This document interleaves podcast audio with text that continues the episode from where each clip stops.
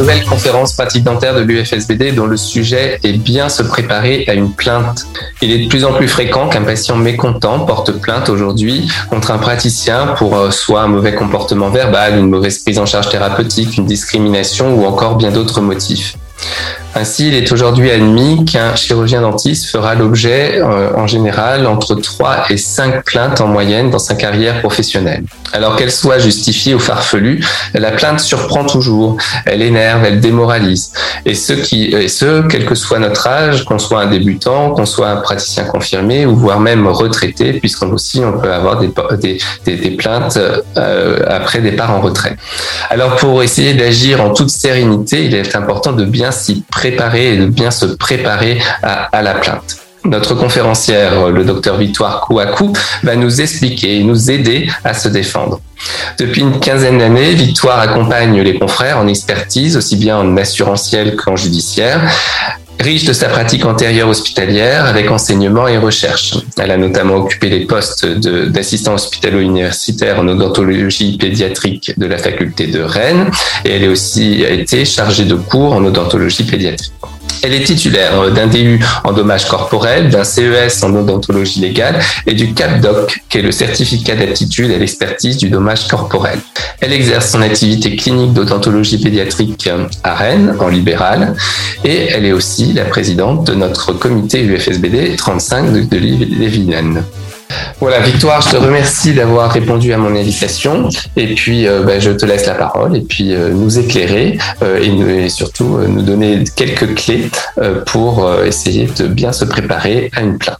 Merci Xavier. L'idée pour moi, c'est pas de vous euh, bombarder de documents ou de sigles euh, euh, judiciaires, mais plutôt d'être factuel et surtout, surtout d'être tout à fait pratico-pratique pour aider un confrère qui reçoit une plainte et pour laquelle il va falloir s'y préparer. Alors, pour commencer, euh, je vous présente le plan suivant. Nous allons voir ensemble quels sont les fondements qui permettent aux patients de justement utiliser un droit qui leur est totalement euh, dévolu. Ensuite, les chiffres qui permettent de se poser les bonnes questions et savoir comment il faut bien se préparer à une plainte.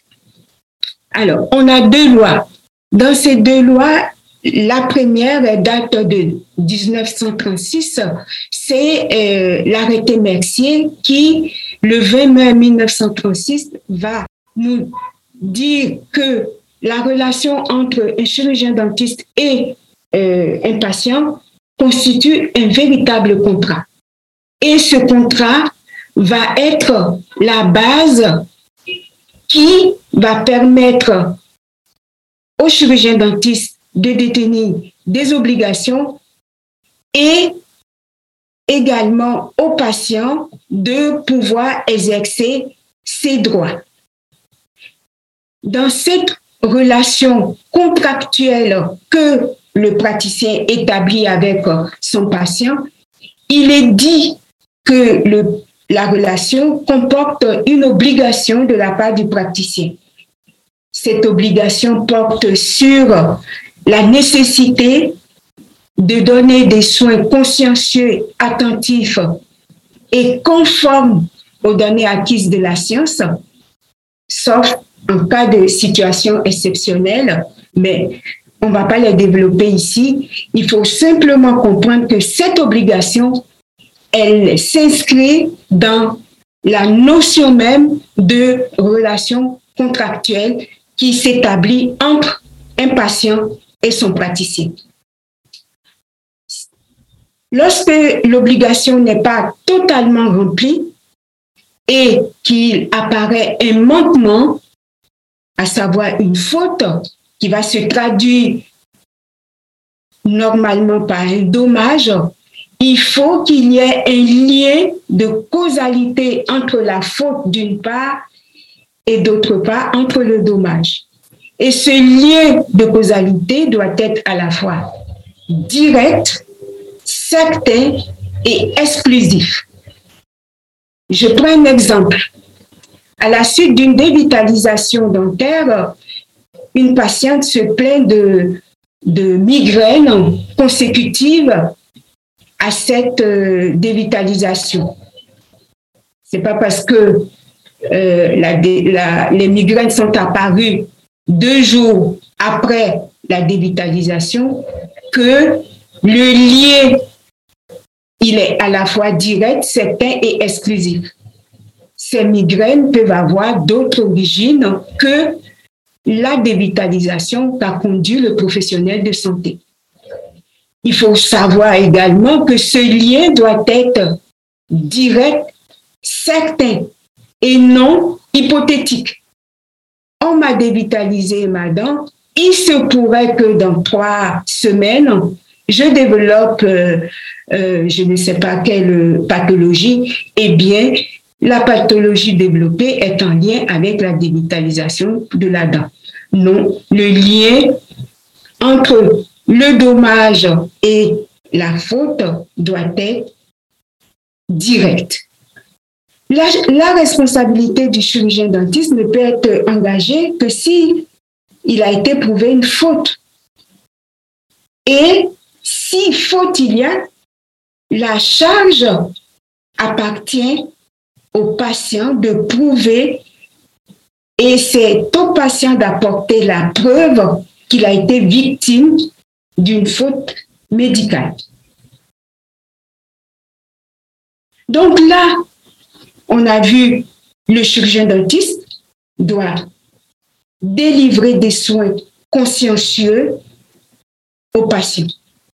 Mais la loi, la seconde loi, la loi dite loi Kouchner ou la loi du, euh, du 4 mars 2002, euh, euh, va venir cette fois demander aux praticiens d'apporter la preuve qu'il a informé son patient en vue de recueillir le consentement avant même d'intervenir, avant même de participer aux soins. Et là, ce n'est plus au patient de prouver qu'il n'a pas été informé, mais c'est au, praticien d'apporter la preuve qu'il a bien informé son patient afin de recueillir le consentement éclairé avant euh, de, de, pratiquer les soins. Donc, dans le premier cas, on voit c'est au patient d'apporter la preuve a, que le praticien a commis une faute, mais dans le second, on voit que c'est au praticien d'apporter la preuve qu'il a bien informé son patient et recueilli son consentement avant de, démarrer les soins. Il faut faire aussi attention, là on est dans un cadre où la même loi du 4 mars 2002 impose, au-delà des fautes techniques, des fautes dites éthiques ou des fautes de type euh, euh, de violation du devoir d'humanisme du praticien. Et je pense que tous ici, nous avions plus ou moins reçu euh, des, ce genre de, de, documents euh, où le patient se plaint de refus de soins. Il faut savoir que euh, il existe auprès de l'organisme local de la CPAM un document qui s'appelle euh, un document de saisine au directeur de la CPAM. Ce document, il est, il est en sur le site de la CPAM, il est, euh, euh, en, je dirais pas en vente libre, mais il est libre et tout patient peut récupérer ce document, le remplir et l'envoyer au directeur de la CPAM invoquant un refus de soins, justifié ou non. Il est libre d'accès. Il est libre d'accès. Merci Xavier, c'est le mot que je cherchais. Et également, ce patient peut dans le même euh, ordre d'idées, adresser ce document également au Conseil de l'ordre pour justement invoquer là aussi un refus d'accès. Dans tous les cas, que ce soit auprès de la sécurité sociale ou auprès du Conseil de l'ordre, euh, la plainte du patient est recevable et il doit recevoir une réponse à cette plainte. Donc, pour ce faire, le praticien sera euh, recevra un courrier à charge à lui d'y répondre et euh, d'apporter les éléments de réponse qui sont en sa possession. Donc, vous voyez, avant même que je vais juste euh, rajouter à, cette notion de, discrimination, de plainte discriminatoire, c'est que euh, le que si elle est envoyée à l'assurance maladie, euh, l'assurance maladie, il y a une commission maintenant commune assurance maladie et conseil de l'ordre départemental. Hein, donc de toute façon que quand, c'est une une plainte pour motif discriminatoire, les deux organismes euh, doivent de toute façon agir ensemble et sont liés par une commission. Tu, as tout à fait raison, Xavier, mais le patient, dans sa légitimité, généralement, il va à la fois envoyer le courrier à la CPAM et pour être sûr que le praticien sera sanctionné, il va également l'adresser au Conseil de l'ordre, sans qu'il ait cette notion euh, que tu viens d'évoquer et tu as tout à fait raison de le souligner. Donc, avant même que ne débutent les soins, vous voyez, nul n'est à l'abri d'une plainte et vous comprenez bien que ce type de, de plainte, c'est pas celle qui fait vraiment plaisir et c'est pas celle non plus où, mais malheureusement, il va falloir y répondre. Et vous, comme nous tous, on court après le temps et c'est des choses pas tout à fait agréables euh, euh, qu'on attend euh, de la part de nos patients. Et là, visiblement, ce n'est pas encore un patient du cabinet, mais vous voyez bien que ça, ça, ça ne s'annonce pas très bien. Alors, donc, on a vu la, première plainte qui arrive, un patient mécontent parce que euh, soit le délai de rendez-vous qui lui a, qui lui a été communiqué ne lui convenait pas, soit il, s'estime victime d'un refus de soins injustifié. Euh, euh ce patient va adresser une réclamation aux différents, euh, euh, à nos différentes instances, Conseil de l'ordre d'une part et CPAM. Mais à côté de ça, le soin peut avoir débuté, tout se passait bien jusque-là et un, un beau jour, vous recevez, vous recevez une plainte qui peut prendre toutes les formes possibles. Et vous aviez là les différentes possibilités les différentes voies de recours qu'un patient peut user pour euh, euh, poser une, euh, sa plainte. Ça peut être une réclamation directe vis-à-vis de vous. docteur, je veux vous parler, j'ai un problème, il y a ça qui ne va pas, il y a ça qui ne va pas. Ça, ça peut être, c'est une, une plainte verbale, c'est une forme de réclamation. Ça peut être, on a vu tout à l'heure, une plainte direct auprès du Conseil de l'ordre. Ça peut être une plainte sans même en parler à son praticien ou pour, après en avoir parlé, euh, euh, porter une plainte auprès de l'assureur du praticien. Ça peut être également une plainte vis-à-vis des commissions de conciliation et d'indemnisation. Si vous voulez, on en parlera. Ça peut être d'emblée une assignation en justice et ça peut être aussi une plainte au pénal où là, c'est l'aspect judiciaire de la plainte qui va euh, euh, euh, s'exercer. Et vous voyez que quelle que soit l'attente de la, du patient, quelle que soit la modalité de la plainte, tous ces modalités ont tous un support commun et ce support, c'est le dossier médical. Et c'est la raison pour laquelle je pense que ce soir, vous pensez que je vais développer de euh, de, grands, de grands concepts concernant une plainte? Eh bien non, je vais vous parler précisément du dossier médical. parce que c'est à partir de ce dossier que vous allez pouvoir vous défendre. Et la tenue et la composition de ce dossier médical constituent les deux piliers vous permettant d'assurer votre défense de façon sereine. Alors, il faut savoir que le dossier médical du patient euh, n'est pas arrivé comme ça du jour au lendemain. Euh, déjà, euh, le courant du, du, du, du 16e siècle avait fait apparaître la notion de dossier patient. Et ce n'est qu'à la fin du XVIIe siècle qu'apparaît le dossier médical personnel du patient. Le cadre réglementaire de ce dossier va être formulé dans l'article R 710 du décret du 30 septembre, du 30 mars, pardon, 1992, euh, au niveau du code de la santé publique, avec une composition bien formelle. Et cette composition euh, détermine un contenu avec des informations nécessaires à la prise en charge du patient et à son suivi. Vous aviez dans ce dossier médical tous les éléments objectifs, cliniques, paracliniques, toutes les décisions diagnostiques et thérapeutiques que vous prenez, ainsi que la nature des soins dispensés, les prescriptions qui ont été effectuées pour permettre justement la prise en charge, encore une fois, consciencieuse du patient.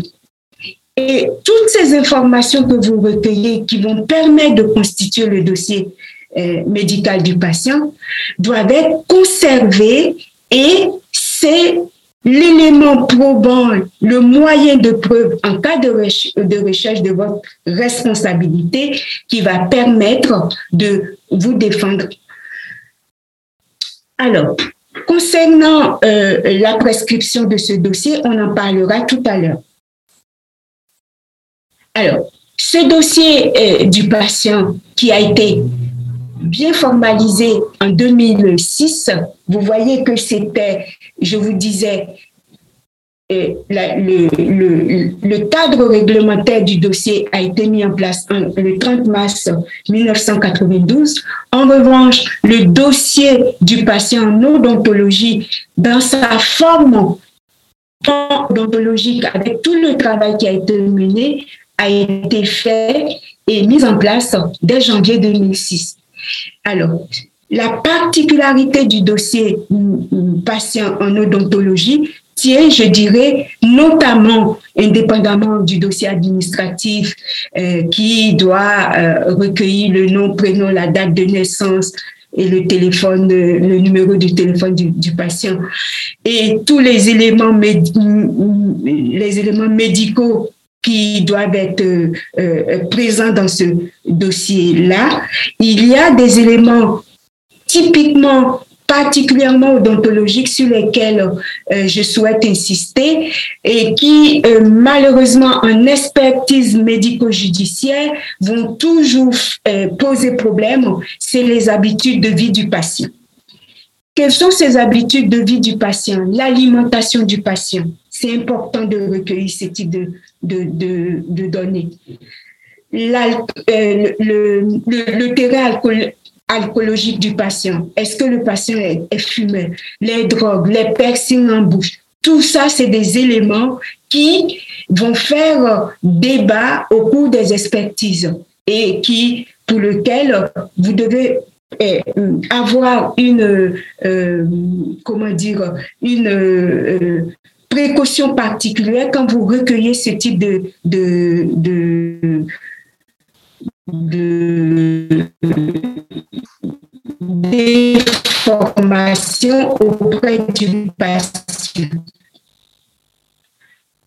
Le dossier du patient en odontologie consacre également un volet en matière implantaire et euh, euh, ce volet euh, est très précis. Et là je vais vous le dire ce volet indique bien que les médecins et chirurgiens dentistes utilisateurs de, dispositifs médicaux qui exercent leur activité hors établissement de santé, c'est le cas de la majorité des, des praticiens libéraux, doivent tracer dans le dossier médical du patient les éléments concernant les, les dispositifs médicaux qu'ils ont utilisés. Les éléments concernant ces dispositifs médicaux sont notamment l'identification du, du, dispositif médical, sa dénomination, le numéro de série ou de lot, le nom du fabricant ou de son mandataire, le lieu d'utilisation, la date d'utilisation, le nom du médecin ou du chirurgien dentiste utilisateur. Là, vous voyez bien que c'est la traçabilité, notamment des implants que vous, vous êtes amené à poser, qui doit faire l'objet d'une précision et d'une traçabilité dans le dossier médical odontologique du patient. En revanche, dans le dossier médical du patient, il y a des informations pour lesquelles euh, ces informations sont considérées comme des notes du professionnel de santé, les notes du chirurgien dentiste, qui ne contribuent pas à l'élaboration ni au suivi euh, du traitement du patient. Et ces notes ne sont pas à remettre en cas de transmission du dossier du patient au patient. Ces, éléments sont des éléments appartenant au chirurgien dentiste ou aux professionnels de santé. Il faut aussi ne pas oublier que les notes concernant des tiers ne sont pas transmissibles euh, euh, aux patients. Euh, je parle, je pense notamment à, euh, à, des, à des documents de type euh, assistant, assistant social qui va vous donner une information concernant le patient ou un membre de la famille qui peut vous donner des informations concernant le patient. Ce, ce type de documents-là vont rester dans le dossier médical, mais ne seront pas transmis en cas de réclamation du dossier médical du patient ne seront pas transmis. Il faut savoir également que lorsque le patient euh, réclame son dossier, le praticien ne doit jamais se démunir du dossier de, de l'original du dossier du patient. C'est toujours copie de qu'on va remettre au patient. Et il faut savoir qu'avec le règlement général pour la protection des données personnelles, le RGPD, qui est rentré en, application depuis le 25 mai, il va falloir sécuriser les données personnelles du patient dans le cadre de l'Union européenne. Donc, le RPGD, c'est est-ce que euh, j'ai pris toutes les précautions pour que si jamais euh, il y avait, euh, je ne sais, un vol au cabinet, les, données que j'ai recueillies, les données personnelles recueillies des patients sont bien protégées. Alors, souvent, le patient va demander son dossier médical personnel. Alors, il ne faut pas confondre le dossier médical personnel et le dossier euh, médical du patient. Alors, le dossier médical personnel, c'était l'appellation avant 2015 du dossier médical partagé.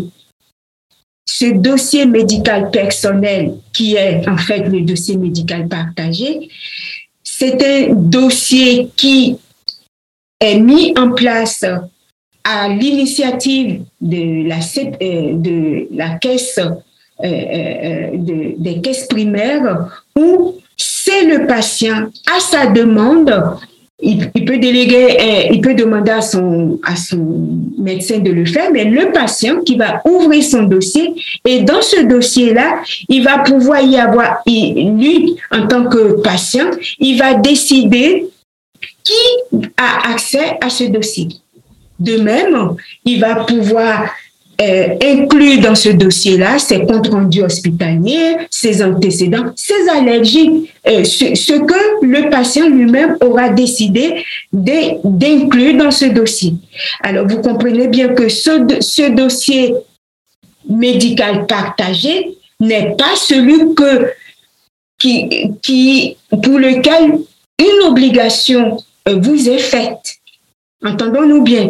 On a le dossier médical du patient qui constitue une obligation du chirurgien dentiste, une obligation professionnelle du, chirurgien dentiste qui n'a rien à voir avec le dossier médical personnel ou le dossier médical partagé. Alors d'ailleurs, ce dossier médical partagé, qui, en raison de son absence de succès, est en train d'être remplacé par ce qu'on appelle euh, mon espace santé. Vous, voyez la publicité de temps en temps à la télé, où effectivement, euh, et ce dossier médical partagé n'est en aucun cas obligatoire et ne remplace absolument pas les dossiers médicaux des patients, qui, eux, sont gérés par les médecins et par euh, les hôpitaux. Alors, pourquoi je vous parle tant du dossier médical? Parce que le dossier médical traduit exactement votre savoir-être, votre savoir-faire, votre savoir-dire et votre savoir-écrire. Et c'est justement euh, ces savoir, savoir-être, savoir-faire, savoir-dire et savoir-écrire qui vont être attaqués si jamais vous n'aviez pas pris toutes les précautions et toutes les initiatives pour présenter un dossier médical du patient à hauteur de ce qui est attendu de vous. Et donc, vous voyez bien que ce dossier médical, c'est vous qui le tenez et c'est vous-même qui allez remettre le bâton pour vous faire battre. Si votre dossier médical n'est pas euh, euh, correctement tenu, si votre dossier médical n'est pas à la hauteur de, euh, de, de l'obligation qui vous est faite de créer, de constituer et de tenir ce dossier. Votre savoir-être, nous sommes tous des professionnels de santé avec une capacité factuelle de communication. Donc, quand le dossier, on retrouve dans le dossier médical euh, des, des, annotations du type patient chiant, c'est des choses factuelles, hein, tout ce que je vous raconte là, ou enfin, d'autres mots que je répéterai pas, eh ben c'est pas du tout professionnel. Et ça dit, ça dit beaucoup de vous. Euh, euh, le non-respect de vos patients. Et ça, si ce type de dossier saisi arrive en judiciaire, eh bien, c'est l'avocat, euh, c'est il, il c'est du pain béni pour eux. Parce que dans le dossier, il va trouver trace de ce qui, justement, va montrer que, par exemple, vous êtes un professionnel irrespectueux vis-à-vis -vis de vos patients. De même, dans le dossier médical, on n'a pas à trouver des jugements de valeur. Vous pouvez être amené à reformuler ce que votre patient vous a dit, mais euh, euh, abstenez-vous d'émettre dans le dossier médical des jugements de valeur.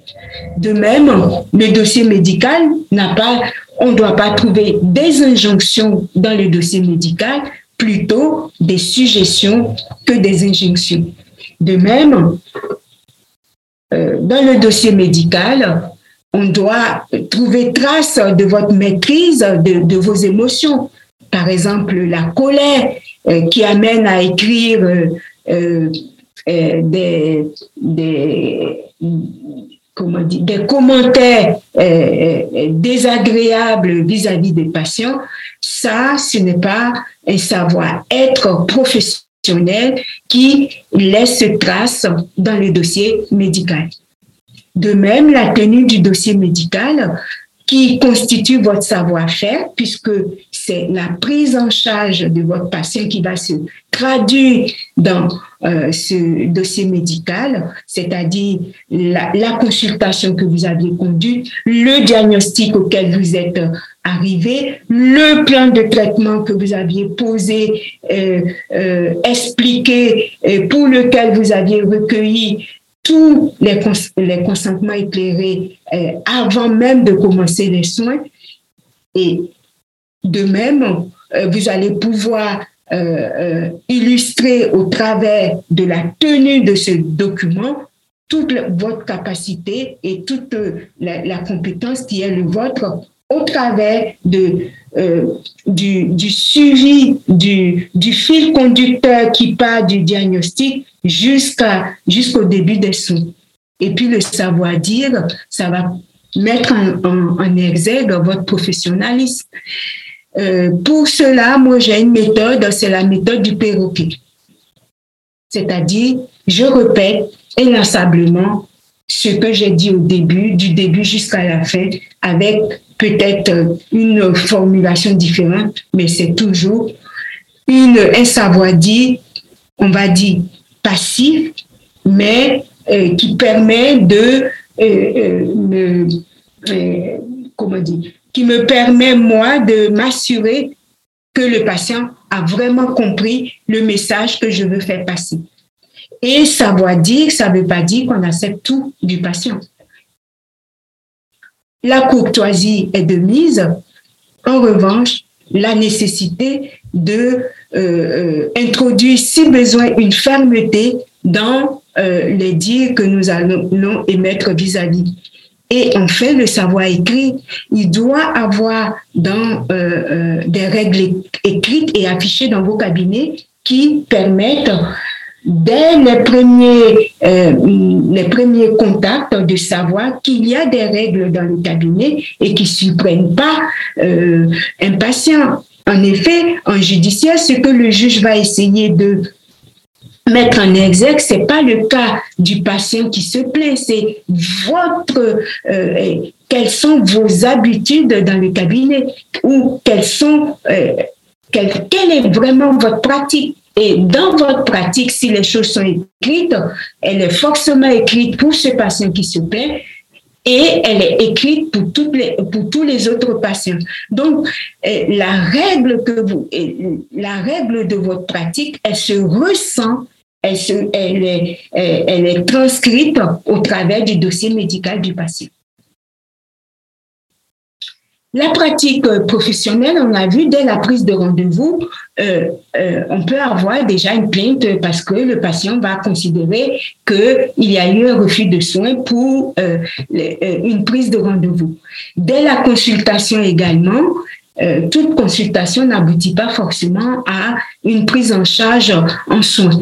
Euh, là aussi, euh, je pense qu'il faut que vous compreniez que tout praticien ne va pas pouvoir euh, soigner tout patient. Il y a des patients pour lesquels il vaut mieux euh, euh, ne pas aller au-delà de la consultation de façon à ce que le patient euh, puisse euh, prendre toute euh, disposition pour consulter un autre cabinet. Mais à partir du moment où vous engagez votre responsabilité, il faut savoir qu'elle commence en matière de soins dès la consultation.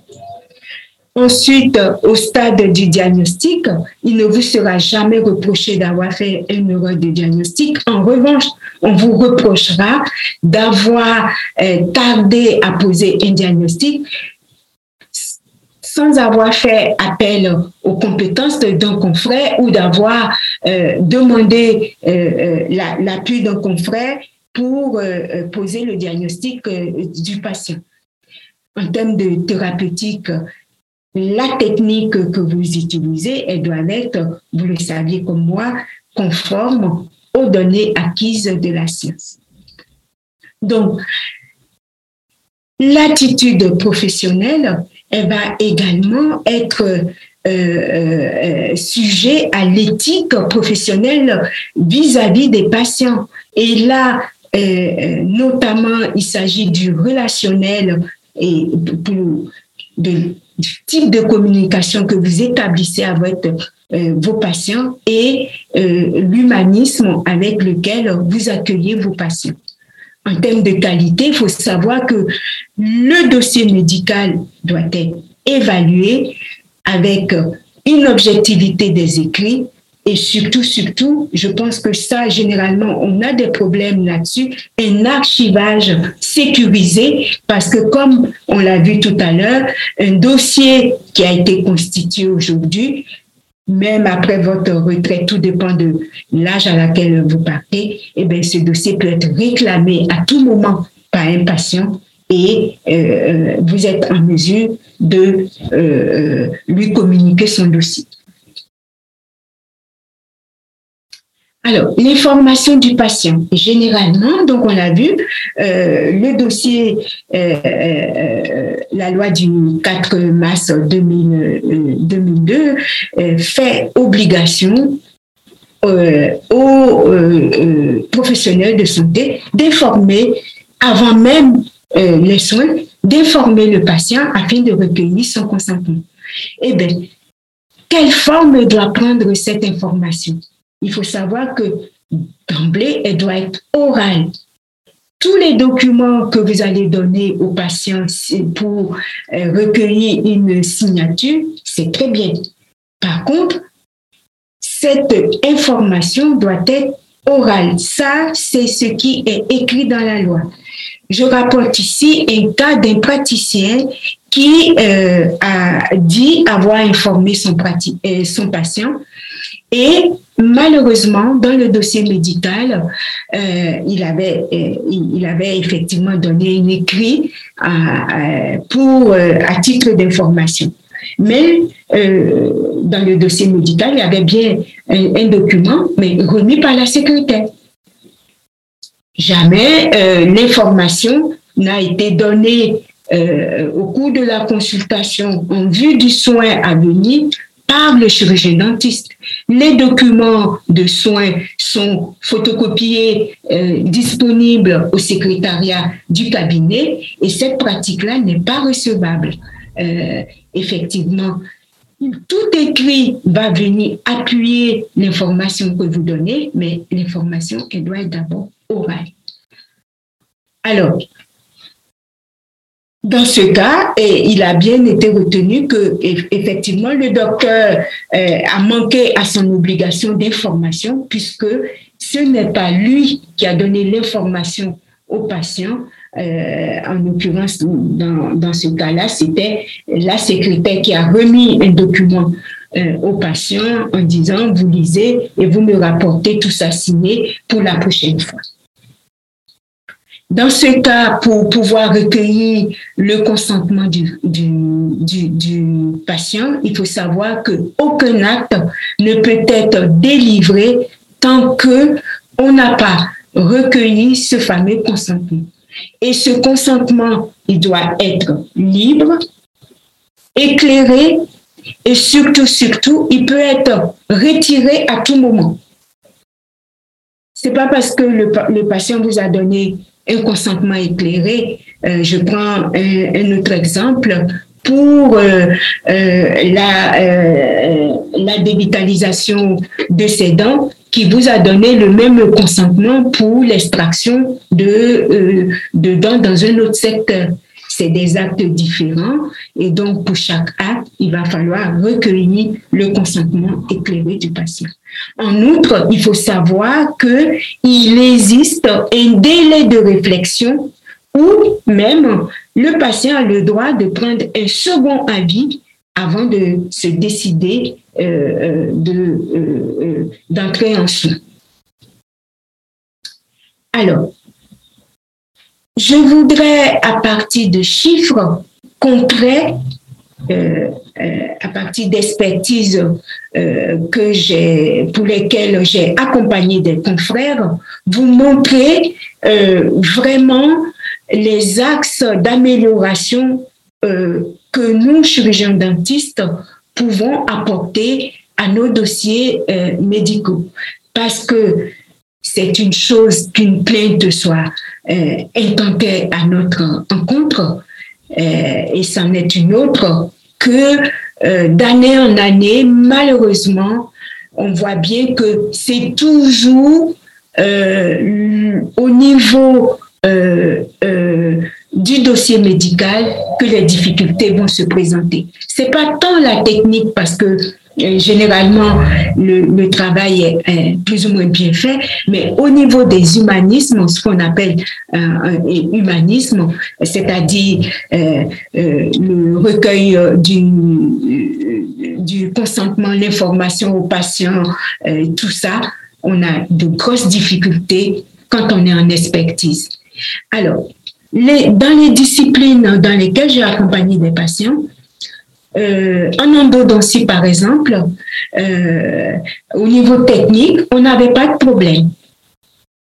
Par contre, au niveau euh, du recueil de consentement, il n'y a pas eu de, euh, il n'y a pas eu de recueil de consentement, ni de recueil d'informations. En prothèse, pareil, euh, sur, 12, euh, 12 cas d'expertise que j'ai accompagnés, euh, euh, on a 93 euh, pour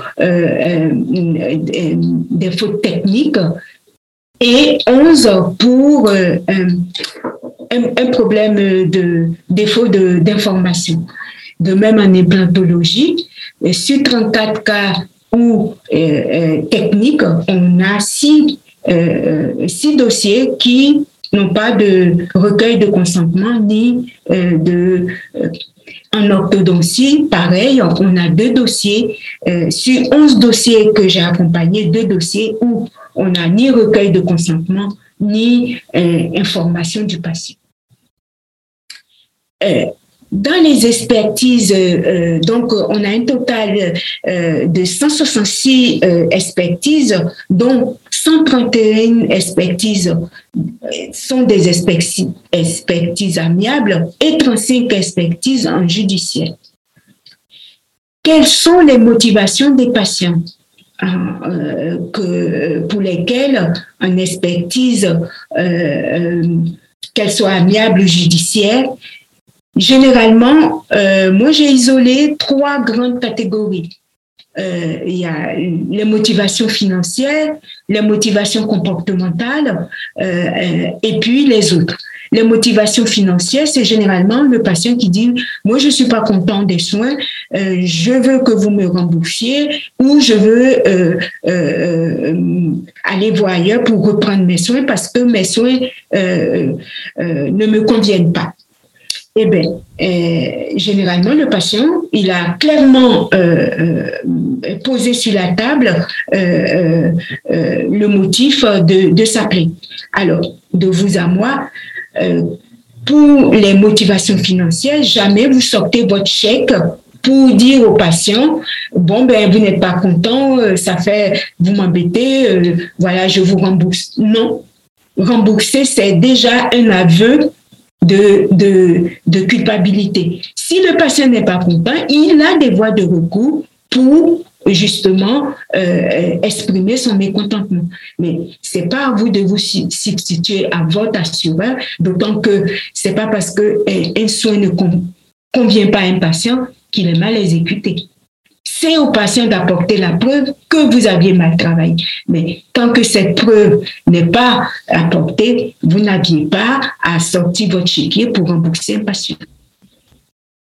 Euh, en judiciaire, euh, justement, 14 dossiers en judiciaire, et là, en judiciaire, généralement, euh, l'assureur a déjà fait une première proposition financière, mais qui est jugée soit insuffisante, soit pour autre raison, le patient souhaite porter son affaire devant les tribunaux. Eh bien, euh, c'est tout à fait son droit, il peut euh, porter son affaire devant les tribunaux.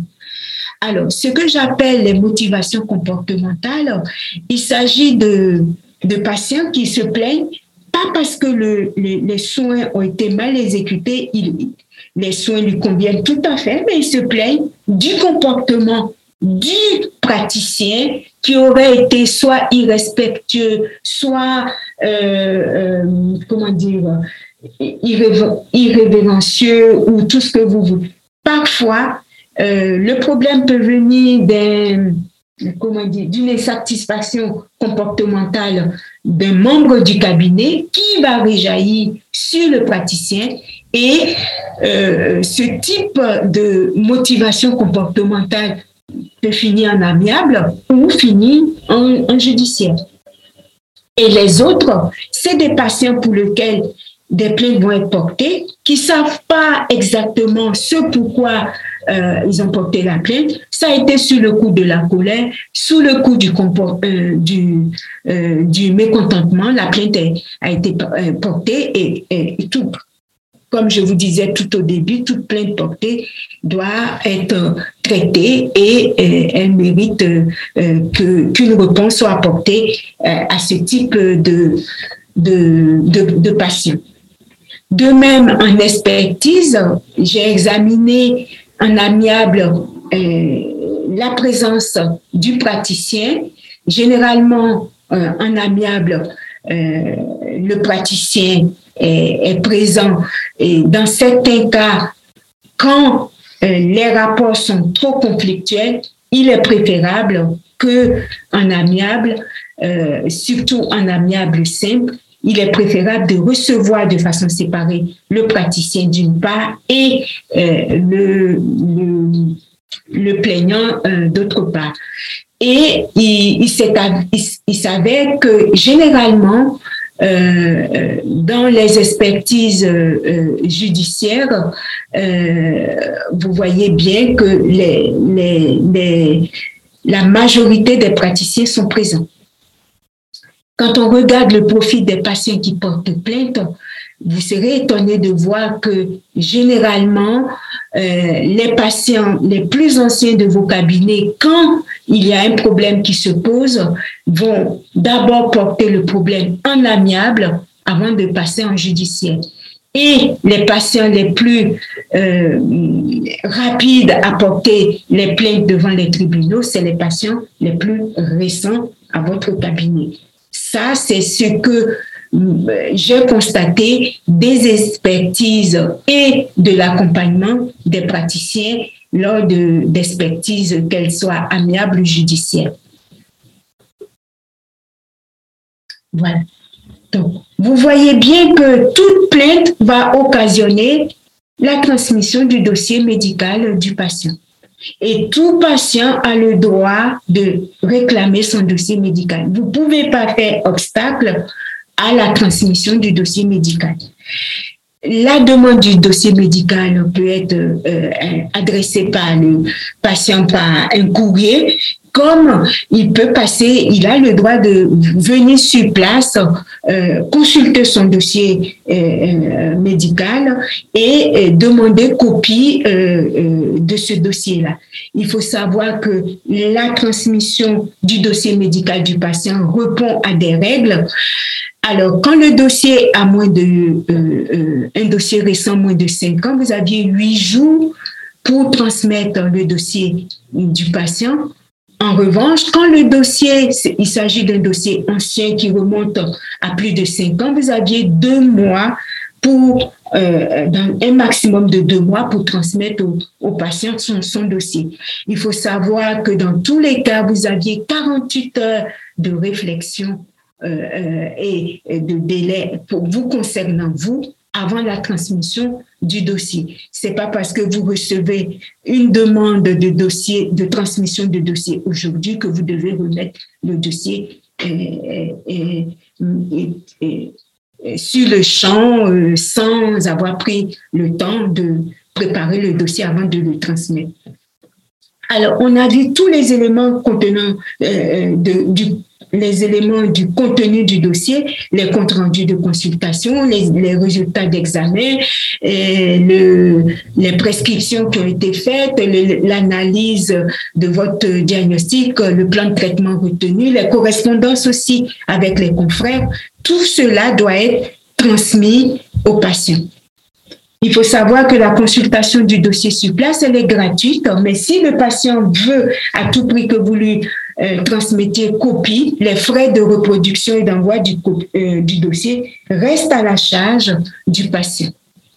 Alors, nous, à notre cabinet, on a décidé, vu que l'importance du dossier médical, on a décidé de mettre en place une roue de Denning. Alors, la roue de Denning, c'est qu'on est toujours en train de faire et à un moment, on se pose pour analyser et savoir si ce qu'on fait nous sommes bien dans la bonne euh, direction et est-ce que euh, cette situation nous permet d'évaluer de façon euh, optimum et de façon, je dirais, certaine et, clairement productive nos dossiers médicaux. Et donc, tous les mois, on, effectue au début, quand on, a commencé à travailler sur le dossier médical et à, euh, bien mettre en place euh, le contenu du dossier médical, nous avions euh, mis en place une fiche qui nous permet justement d'évaluer tous nos dossiers médicaux. Donc, les, premiers, les trois premières années, on, on tira au sort environ une vingtaine de dossiers euh, euh, mensuels et on regardait à la fois sur le fond et sur la forme pour savoir si le dossier médical du patient répondait en cas de plainte à l'attente euh, du, de, de l'expertise. Et on s'est vite rendu compte effectivement que il y avait énormément d'axes d'amélioration concernant nos dossiers médicaux. Et de 20 dossiers médicaux mensuels avec les différentes améliorations, aussi bien sur la forme que sur le fond, ouf, on a commencé à souffler parce que de plus en plus nos dossiers étaient bien euh, euh, calibrés.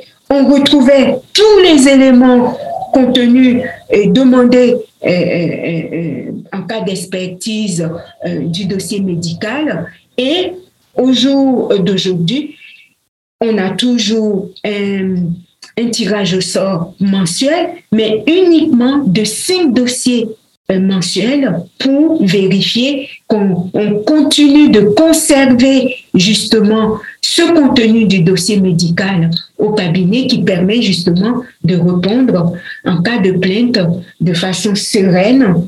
Et, on sait que le dossier qu'on va sortir, il contient exactement tous les documents euh, euh, nécessaires à l'analyse du dossier médical.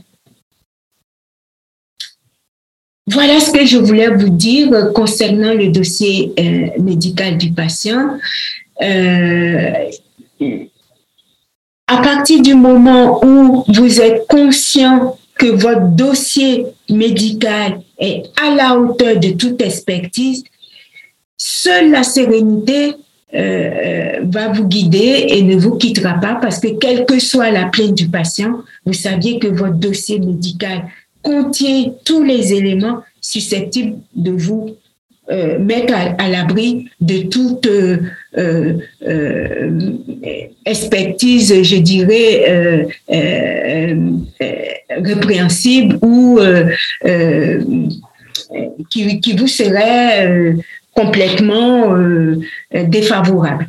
Donc, encore une fois, vous aviez vu mon intervention à apporter sur l'intérêt et la nécessité de tenir un dossier médical conforme euh, à, la loi du 4 mars 2002. Voilà un peu ce que je voulais vous euh, euh, partager avec vous concernant se préparer à, à, une plainte. Je te remercie vivement, Victoire, pour, pour tout cet éclairage. Je vous dis à très prochainement pour une nouvelle conférence. À bientôt. Au revoir.